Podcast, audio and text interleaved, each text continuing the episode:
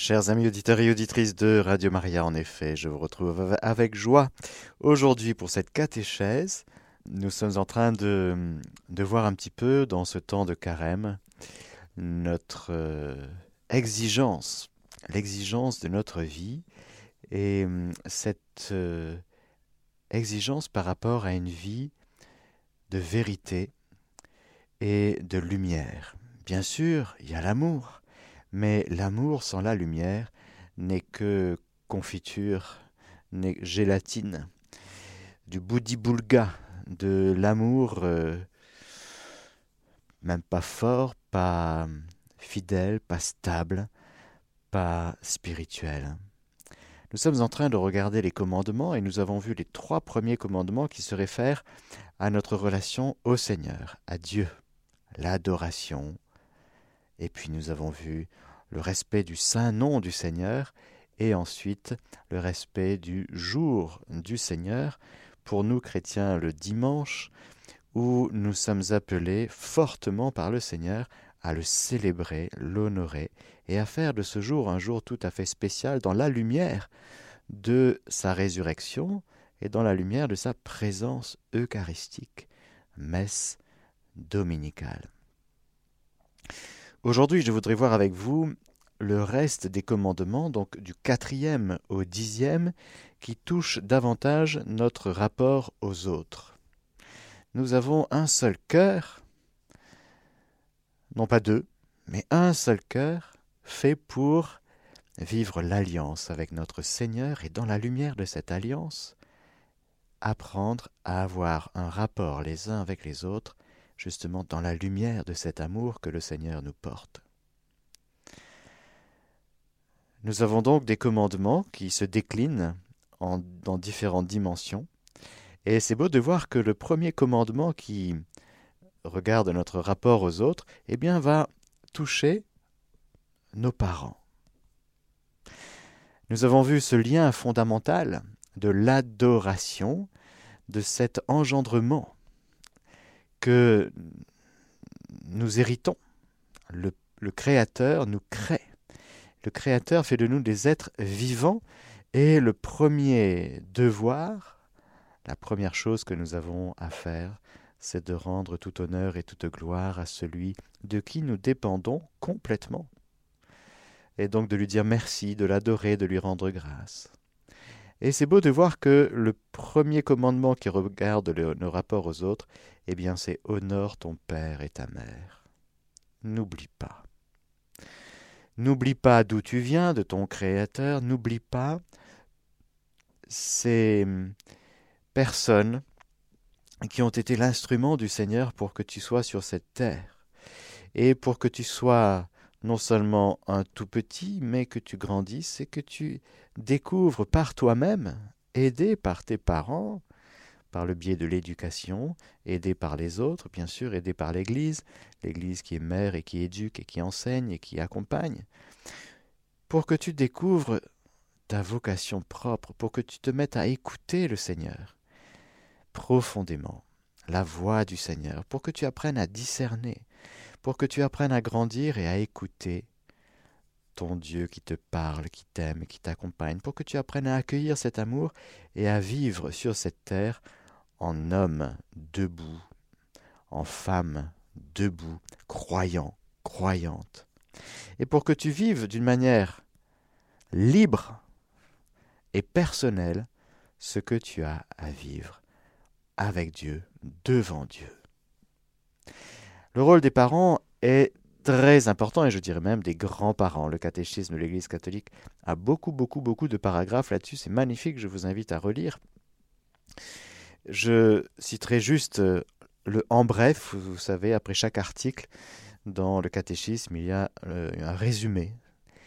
Je vous dirai, je vous lis juste le résumé parce que nous avons le quatrième, cinquième, sixième, septième, huitième, neuvième, dixième commandement à voir, sept commandements en très peu de temps. Mais où est-ce que nous en sommes dans notre rapport à nos parents? Bien sûr, parfois nous ne pouvons pas honorer nos parents parce qu'ils sont loin, concrètement dans l'exercice de notre amour, mais nous pouvons toujours les honorer au moins par le cœur. même lorsqu'ils sont partis, même lorsqu'ils ont quitté cette terre, nous pouvons continuer à les honorer dans la lumière du Seigneur, par exemple, en offrant une messe pour eux, en priant pour eux, en continuant à vivre cette communion de cœur avec eux. Ce sont des, rapports d'abord naturels, car il est naturel, nous, arrivons dans un sein maternel, et puis nous grandissons au cœur de cette relation papa-maman, voulu par Dieu. Hommes et femmes, il les créa. Il est donc juste, c'est de l'ordre de la justice, de honorer notre Père et notre Mère. Là encore, c'est un commandement assez général qui laisse suffisamment de liberté et d'espace pour que chacun discerne ce qu'il a à vivre avec ses parents dans la lumière toujours de l'amour du Seigneur. Rappelons-nous, c'est l'amour du Seigneur qui est la grande lumière pour nous aimer les uns les autres. Aimez-vous les uns les autres comme je vous ai aimé. C'est ce comme je vous ai aimé qui donne l'axe profond de nos rapports les uns avec les autres. Et quand on ne connaît pas ce comme je vous ai aimé, c'est-à-dire quand on ne connaît pas l'amour de Dieu, eh bien on fait avec les forces qu'on a, avec le, discernement qu'on a, avec euh, l'énergie qu'on a, et puis on peut être très très faible. Le Seigneur nous donne son esprit, son amour, pour que non seulement nous puissions l'aimer lui, mais nous aimer les uns les autres, en n'oubliant pas de nous aimer aussi, encore une fois, là encore, dans la lumière de son amour à lui. Nous pouvons nous aimer d'un amour de charité, non pas que ce soit un amour égocentré, pas du tout, mais nous avons à apprendre à nous aimer comme Dieu nous aime. Oui, non pas à nous aimer, vous voyez, avec une espèce d'auto-valorisation euh, ridicule, pas du tout, mais à nous aimer dans la lumière de l'amour que Dieu nous porte actuellement. Là, il y aurait beaucoup de choses à dire, c'est l'objet d'une catéchèse à part entière. Est-ce que vous vous aimez, frères et sœurs, dans la lumière de l'amour que Dieu vous porte maintenant, en ce moment, aujourd'hui. Est-ce que vous vous êtes réconcilié avec vous-même? Est-ce que vous aimez ce que vous êtes profondément? Non seulement dans votre âme, mais dans votre corps aussi. Est-ce que vous aimez votre vie?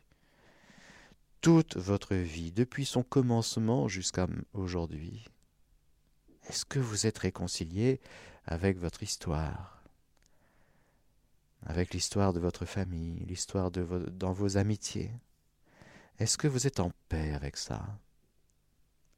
Est-ce que vous avez encore une rancune qui traîne quelque part? Une amertume? Est-ce que vous avez quelque chose sur laquelle vous en voulez au fond au Seigneur, parce que ça n'a pas marché selon, selon ce que vous voudriez ou selon euh, une normalité, selon ce que ça devrait être pour vous. Est-ce qu'il y a une injustice dans votre vie que vous n'avez pas encore digérée?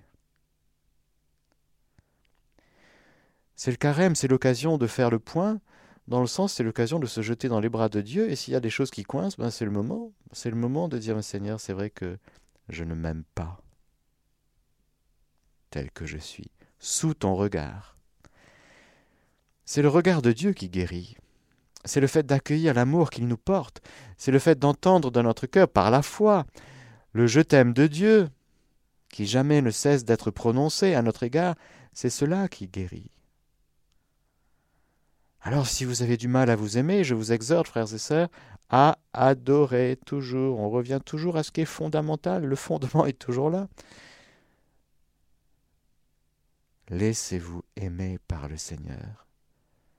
Et en vous laissant aimer, vous allez voir que vous allez beaucoup mieux aimer les autres. Si vous avez du mal à vous aimer, à vous accepter, eh bien vous allez toujours avoir une petite posture d'accusateur, de faire un petit reproche, une petite remarque, hein Vous serez désagréable à vivre. Pourquoi? Parce que vous n'avez pas suffisamment accueilli l'amour dont le Seigneur vous porte. Il y a des gens comme ça qui sont pas faciles à vivre en vie commune. Hein. Ils sanctifient bien les autres. Et pourquoi tu ne te laisses pas aimer? Pourquoi tu ne crois pas que tu es aimé? Quelqu'un qui ne croit pas qu'il est aimé par le Seigneur va chercher à être aimé. Et lorsque nous cherchons à être aimés, nous fatiguons tout le monde. Je vous parle un peu crûment ce matin. bah oui, mais c'est vrai. Pourquoi est-ce que tu viens chercher l'amour en permanence? Tu ne vois pas que tu es aimé? Tu ne crois pas plutôt que tu es aimé? C'est très important, frères et sœurs, de croire en l'amour. Parce que sinon, on va, on va déclencher, on va nourrir en nous, et on va se justifier en permanence de se dire, ben non, moi, je n'aime pas celui-là, j'aime pas celle-là, parce que ben, m'a fait mal. Et puis, euh, dans ce truc, honore ton père et ta mère, ben quand même, euh, dans ma vie, mes parents, euh, c'était loin d'être des saints, donc ils m'ont fait ça, ils m'ont fait ci, ils m'ont dit ça, ou ils m'ont pas dit ça. Ben oui, ben oui. Est-ce que tu es au clair avec ça? Est-ce que tu t'es réconcilié? Est-ce que tu as pardonné? À ton Père Est-ce que tu as pardonné tout à ta mère? Parce que vous voyez, honorer ton Père et ta mère, ça peut être ça aussi. Est-ce que tu veux bien accorder ton pardon? Combien de temps vas-tu garder une note sur ton frigidaire vis-à-vis -vis de ton père, de ta mère? Arriveront le jour de leur mort.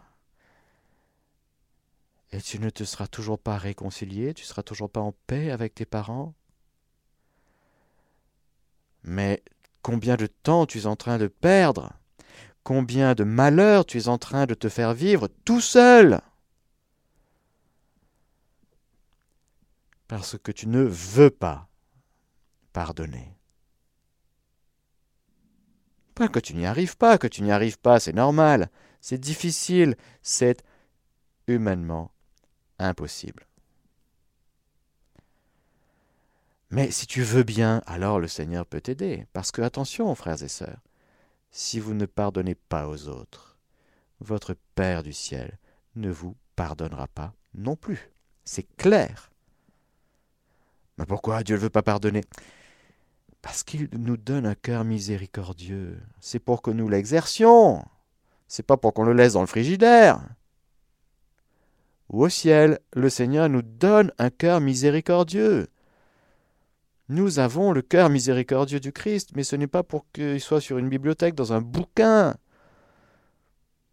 C'est pas pour qu'on comprenne ce que c'est que la miséricorde de Dieu théologiquement, c'est pour qu'on vive de la miséricorde de Dieu et qu'on l'exerce à l'égard de ceux et celles qui nous ont blessés. Alors là, on voit bien que, Seigneur, euh, j'y arrive pas. vraiment, j'y arrive pas parce que si tu savais qui est cette femme qui te touche, eh ben, c'est une pécheresse quand même, hein Simon, j'ai quelque chose à te dire. Parle, maître. Tu vois cette femme. Elle est arrivée et elle a pleuré et elle a, elle a versé ses larmes et elle a essuyé ses larmes avec ses cheveux.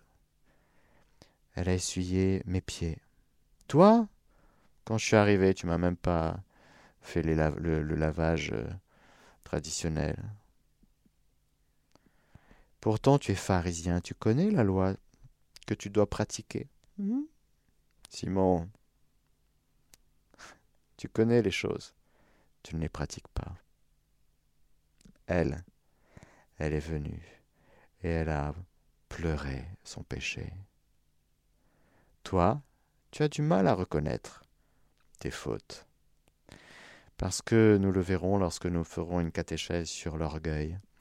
L'orgueilleux ah, il n'aime pas bien être trouvé pécheur. Ah, il n'aime pas. Alors il cache, il est dans le déni. Alors Seigneur, vraiment, aide-nous à vivre ce quatrième commandement dans ton Esprit Saint à l'égard de nos parents. Honore ton Père et ta Mère afin d'avoir longue vie sur la terre que le Seigneur ton Dieu te donne. Jésus a vécu ce lien avec Marie et Joseph d'une manière si belle. Il est le Fils de Dieu. Déjà, Jésus est le Fils bien-aimé du Père. Il est donc dans cette dépendance. Je ne vis rien de ce que je ne vois vivre au Père, je ne fais rien de ce que je ne vois faire au Père, je ne dis rien de ce que je vois de ce que j'entends auprès du Père. Il est dans cette dépendance d'amour, il est complètement heureux, libre, Jésus d'être le Fils bien-aimé du Père, et tout fils qu'il était, il a pris l'obéissance, nous dit l'Écriture, c'est-à-dire qu'il leur était soumis. C'est une joie pour Jésus de dépendre de Marie et de Joseph. Pourquoi? Parce qu'il dépend du Père du ciel. La clé, c'est ça. La juste obéissance à l'égard des êtres humains, des instances, de la hiérarchie, c'est si et seulement si nous choisissons en amont de ne dépendre que de notre Père du ciel. Sinon, on va être des rebelles, et on va critiquer tout le temps ceux qui exercent l'autorité, parce que nous-mêmes nous sommes des rebelles, et nous-mêmes nous ne sommes pas suffisamment, j'allais dire, enfants, fils bien-aimés du Père. Ça va très très loin l'obéissance aux parents, vous savez. C'est dur pour les enfants d'apprendre à obéir, parce que nous revenons un peu cassé par le péché qui est justement une désobéissance à l'égard du Seigneur. Et c'est assez impressionnant de voir que nous en avons eu des commandements à l'égard. Euh, nos parents nous ont demandé beaucoup de choses. Hein. Fais ceci, fais pas cela. puis on a beaucoup pleuré, on a beaucoup rechigné, on a désobéi. Et il y en a parmi nous qui ont quand même fait passer des nuits blanches et qui ont causé beaucoup de soucis aux parents. Enfants, obéissez à vos parents dans le Seigneur. Cela est juste, c'est dans le Seigneur. C'est pourquoi un enfant, dans les familles chrétiennes, il doit apprendre à avoir une relation personnelle avec Jésus. Jésus doit devenir de plus en plus son meilleur ami, son confident. L'Esprit Saint doit devenir le confident d'un enfant, bien sûr. Pour que, poussé, incliné, nourri par le Seigneur, il vive joyeusement et le plus facilement possible l'obéissance qu'il doit à l'égard de ses parents. Sinon, c'est plus compliqué. Honore ton père et ta mère, tel est le premier commandement auquel soit attachée une promesse, pour que tu t'en trouves bien et jouisses d'une longue vie sur la terre. Confions, nous te confions aujourd'hui, Seigneur, toutes nos relations avec euh, nos parents, avec l'autorité, même avec l'autorité dans l'Église, avec euh, les chefs hiérarchiques dans le monde du travail, avec euh, et même lorsque nous, euh, nous exerçons l'autorité, nous te confions tout cela, Seigneur. Et dans tout ce qui est exercice de l'autorité, eh bien, si nous avons des choses à confesser, à remettre à ta miséricorde, eh bien, merci Seigneur de nous éclairer pour que nous te le remettions et que tu nous libères et que tu nous enseignes à vivre davantage dans cette liberté glorieuse des enfants de Dieu. Le cinquième commandement, tu ne commettras pas de meurtre. Vous avez appris qu'il a été dit aux anciens, tu ne tueras pas. Celui qui tuera sera passible du jugement. Et moi, je vous dis, que quiconque se met en colère contre son frère sera passible du jugement. Nous verrons, lorsque nous traiterons du péché capital de la colère, ce que c'est exactement que ce péché de la colère. Dans ce cinquième commandement, le Seigneur nous dit quelque chose de très fondamental pour notre vie humaine et dans nos rapports les uns avec les autres. Tu ne tueras pas. Caïn et Abel, c'est le premier meurtre de l'histoire de l'humanité. Le premier péché, c'est un meurtre à l'égard de Dieu, si je peux dire. Nous avons chassé Dieu de notre cœur. Du coup, nous sommes très faibles et vulnérables, et du coup, notre propre frère peut devenir un rival, un danger, quelqu'un à éliminer. Nous sommes si habitués dans notre monde à cette réalité que nous ne voyons plus ce commandement fondamental qui est le fondement d'une paix dans la, dans la vie civile, dans la vie euh, des citoyens, des pays. Tu ne tueras pas. Quel que soit l'âge de la personne, alors le catéchisme développe tout un paragraphe sur la légitime défense, vous pourrez aller voir. Et bien sûr, le catéchisme souligne l'importance de, la pratique de ce commandement, en particulier en ce qui regarde le début de vie, le début de la vie humaine et la fin de la vie humaine. dès sa conception, l'enfant a le droit à la vie. Pas au bout de 40 jours, non. 20 jours, allez, 10 jours, non, non, non. Dès sa conception. L'avortement direct, c'est-à-dire voulu comme une fin ou comme un moyen, est une pratique infâme, gravement contraire à la loi morale. L'Église sanctionne d'une peine canonique d'excommunication ce délit contre la vie humaine. Puisqu'il doit être traité comme une personne dès sa conception, l'embryon doit être défendu dans son intégrité, soigné et guéri comme tout autre être humain. Il n'y a que l'Église qui parle comme ça.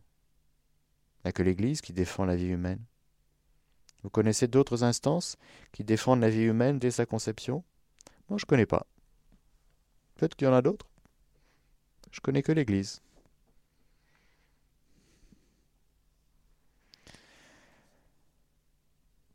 L'euthanasie volontaire. quelles qu'en soient les formes et les motifs, constitue un meurtre. Elle est gravement contraire à la dignité de la personne humaine et au respect du Dieu vivant, son Créateur.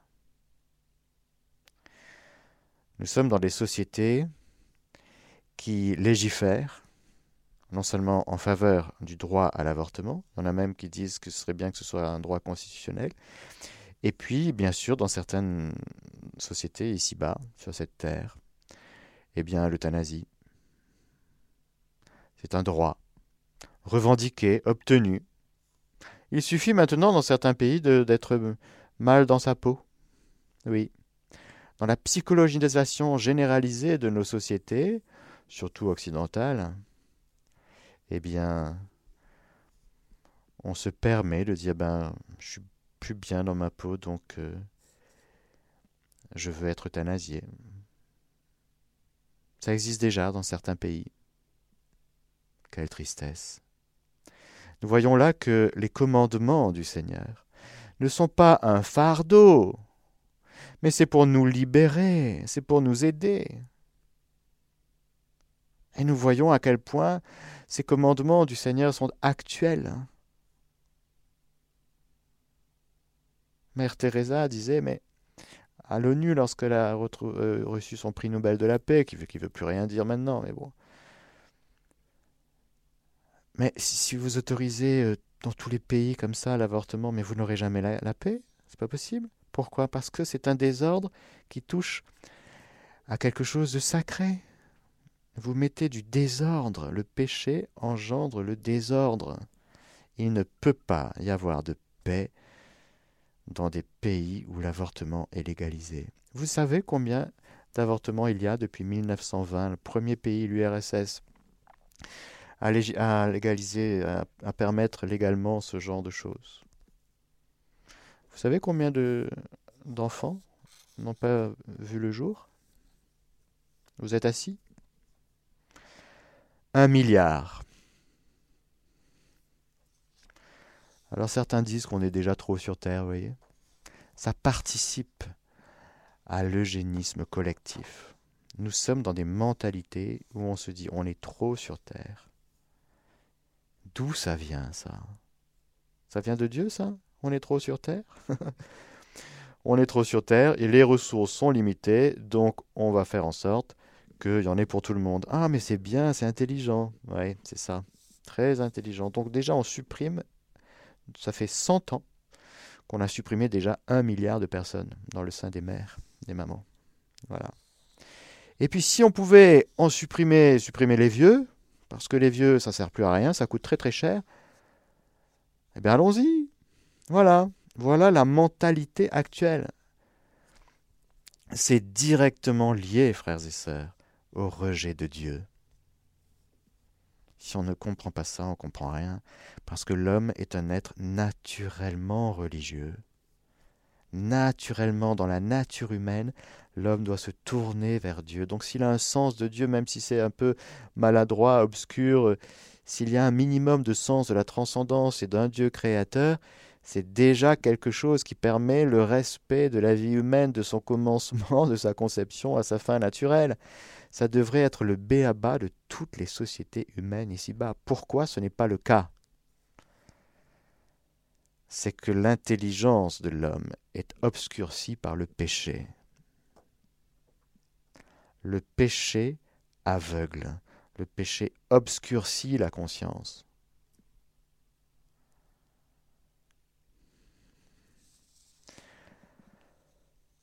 Alors voilà, frères et sœurs, dans ce cinquième commandement, il y a d'autres choses aussi, le suicide, le scandale, etc.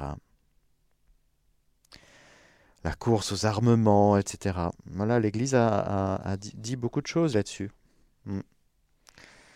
Parce qu'elle a quand même une lumière intéressante. Et c'est juste ce qu'elle dit. Si elle parle, par exemple, de guerre juste, c'est pas que la guerre soit bien, non, c'est toujours un échec, la guerre. Mais on peut y mettre de la justice, par exemple, si on est attaqué, c'est-à-dire que c'est comme dans la légitime défense. C'est pas qu'on veut tuer l'agresseur, c'est que pour protéger sa vie, euh, parfois, ben, on est obligé de passer par là. Donc c'est c'est pas qu'on veut tuer, c'est juste l'intention, elle est pour se protéger sa vie. Ça s'appelle la légitime défense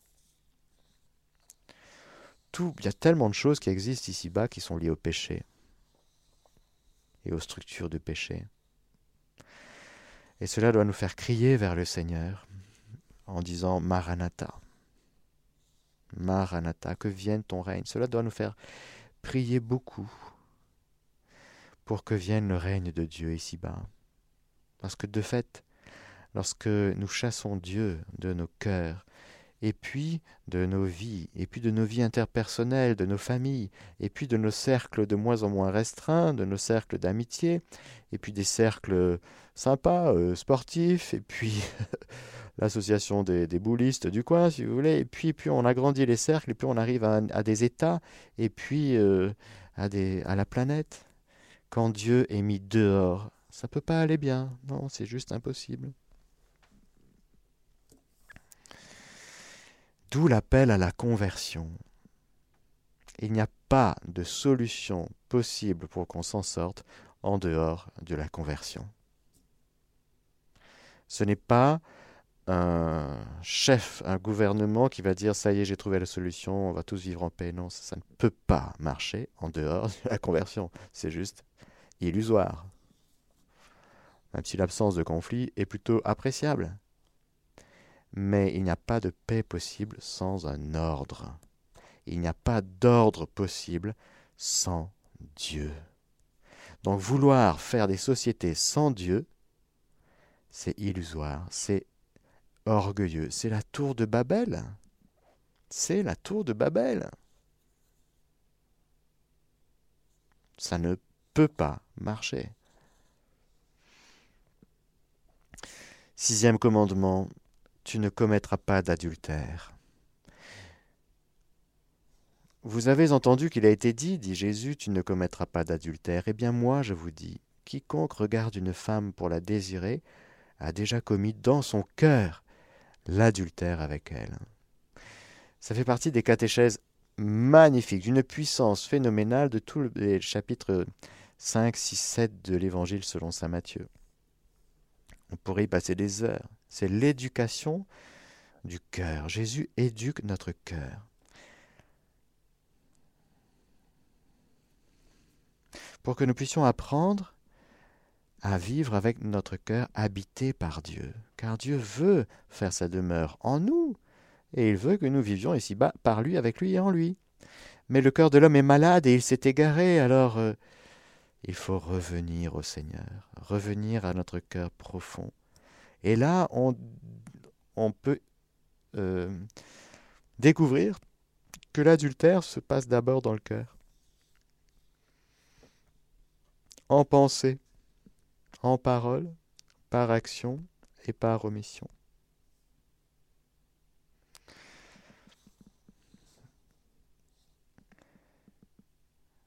C'est tout l'aspect aussi de la sexualité, de la chasteté.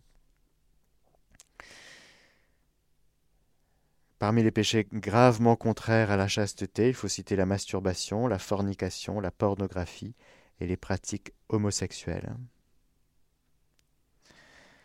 L'alliance que les époux ont librement contractée implique un amour fidèle. Elle leur confère l'obligation de garder indissoluble leur mariage. La fécondité est un bien, un don, une fin du mariage. En donnant la vie, les époux participent à la paternité de Dieu. La régulation des naissances représente un des aspects de la paternité et de la maternité responsable. La légitimité des intentions des époux ne justifie pas le recours à des moyens moralement irrecevables, par exemple la stérilisation directe ou la contraception. la GPA et tous ces trucs-là. Voilà. La pratique de la, de la, GPA est un péché, frères et sœurs. L'adultère, le divorce, la polygamie et l'union libre sont des offenses graves à la dignité du mariage. Combien de souffrances, frères et sœurs. L'Église, lorsqu'elle rappelle les commandements du Seigneur, elle accompagne aussi les personnes. Si le Seigneur dénonce le péché, ce n'est jamais pour condamner le pécheur, mais c'est parce que le, pécheur a besoin de la lumière pour poser un choix libre, un acte libre, pour marcher dans la lumière du Seigneur. Donc s'il y a révélation, illumination de notre conscience, de notre cœur, c'est pour nous libérer et c'est pour nous dire, viens, tu vois, il y a un chemin de lumière pour toi, il y a un chemin de vérité, il y a un chemin de sainteté pour toi, il y a un chemin de conversion. Tu peux marcher avec le Seigneur.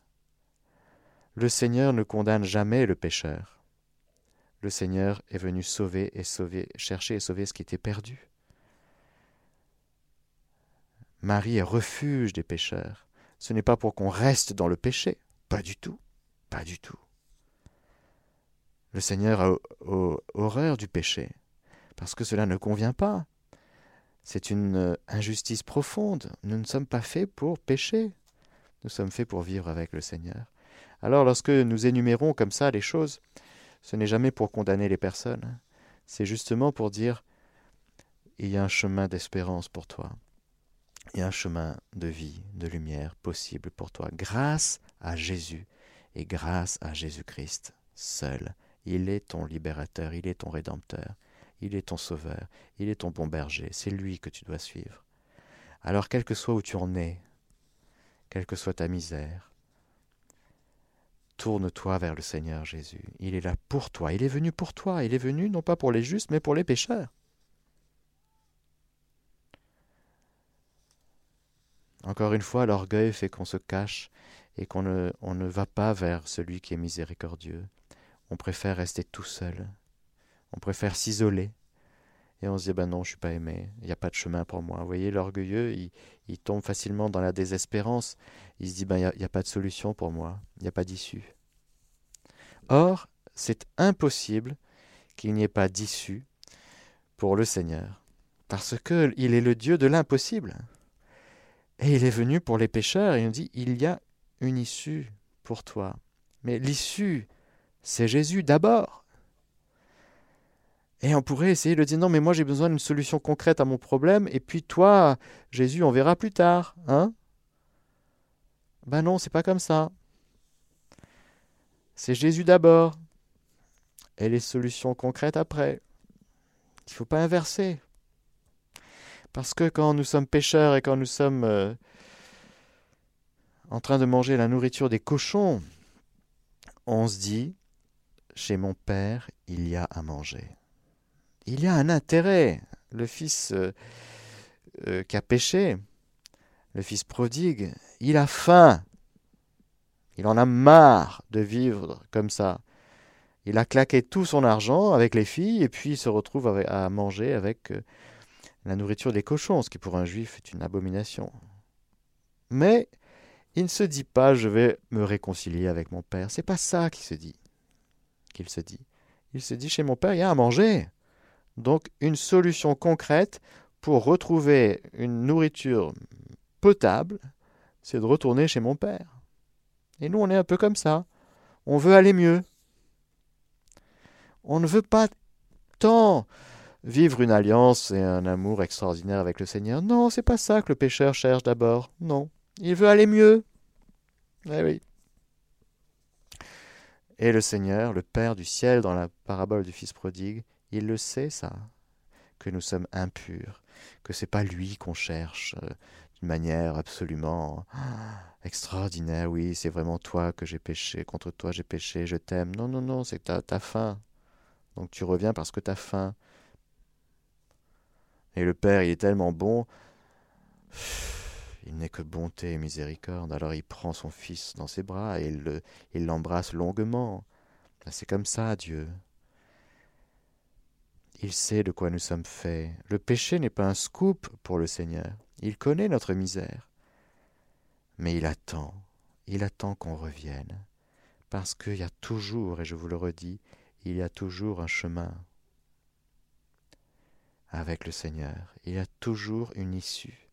Ça s'appelle l'espérance.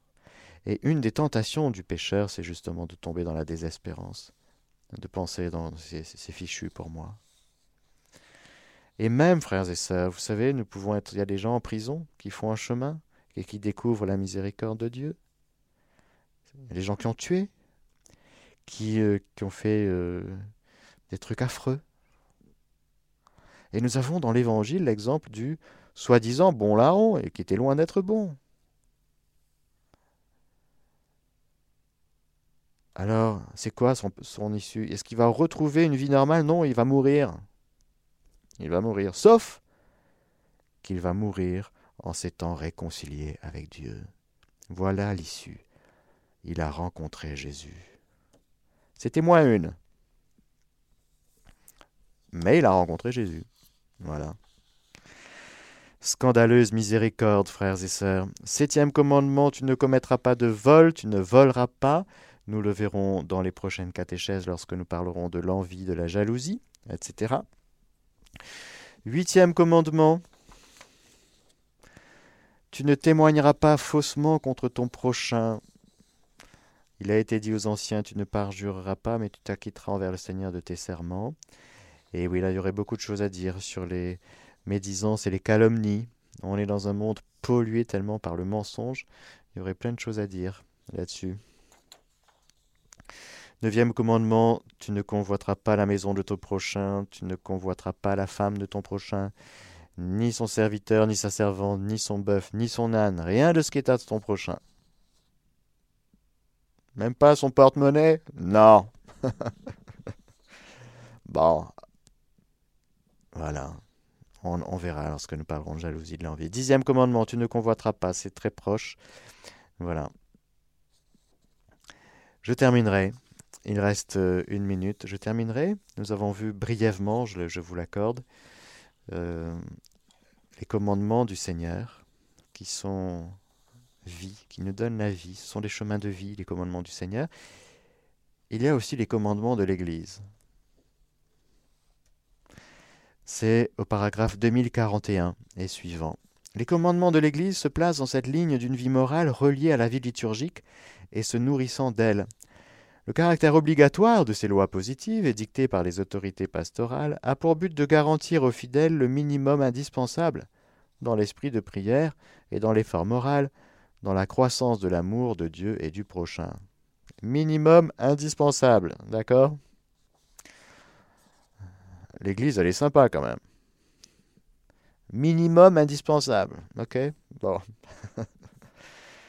Alors, qu'est-ce qu'elle dit? Ben, Le premier commandement, c'est les dimanches et les autres jours de fête de précepte, les fidèles sont tenus par l'obligation de participer à la Sainte Messe et de s'abstenir des œuvres serviles. Qui demande donc aux fidèles de sanctifier le jour où l'on commémore la résurrection du Seigneur, ainsi que les principales fêtes liturgiques où l'on honore les mystères du Seigneur, de la bienheureuse Vierge Marie et des saints, avant tout en participant à la célébration eucharistique qui rassemble la communauté chrétienne, et de se libérer de tous ces travaux et de ces affaires qui sont de nature à empêcher la sanctification de ces jours. Nous en avons parlé lorsque nous avons vu le troisième commandement. Le deuxième commandement de l'Église, c'est Tout fidèle est tenu par l'obligation de confesser ses péchés au moins, écoutez bien, une fois par an. Frères et sœurs, ça fait combien de temps que vous n'êtes pas confessés? Hmm, ça fait combien de temps que vous ne n'êtes pas lavé? Votre dernière douche remonte à quand? Hmm?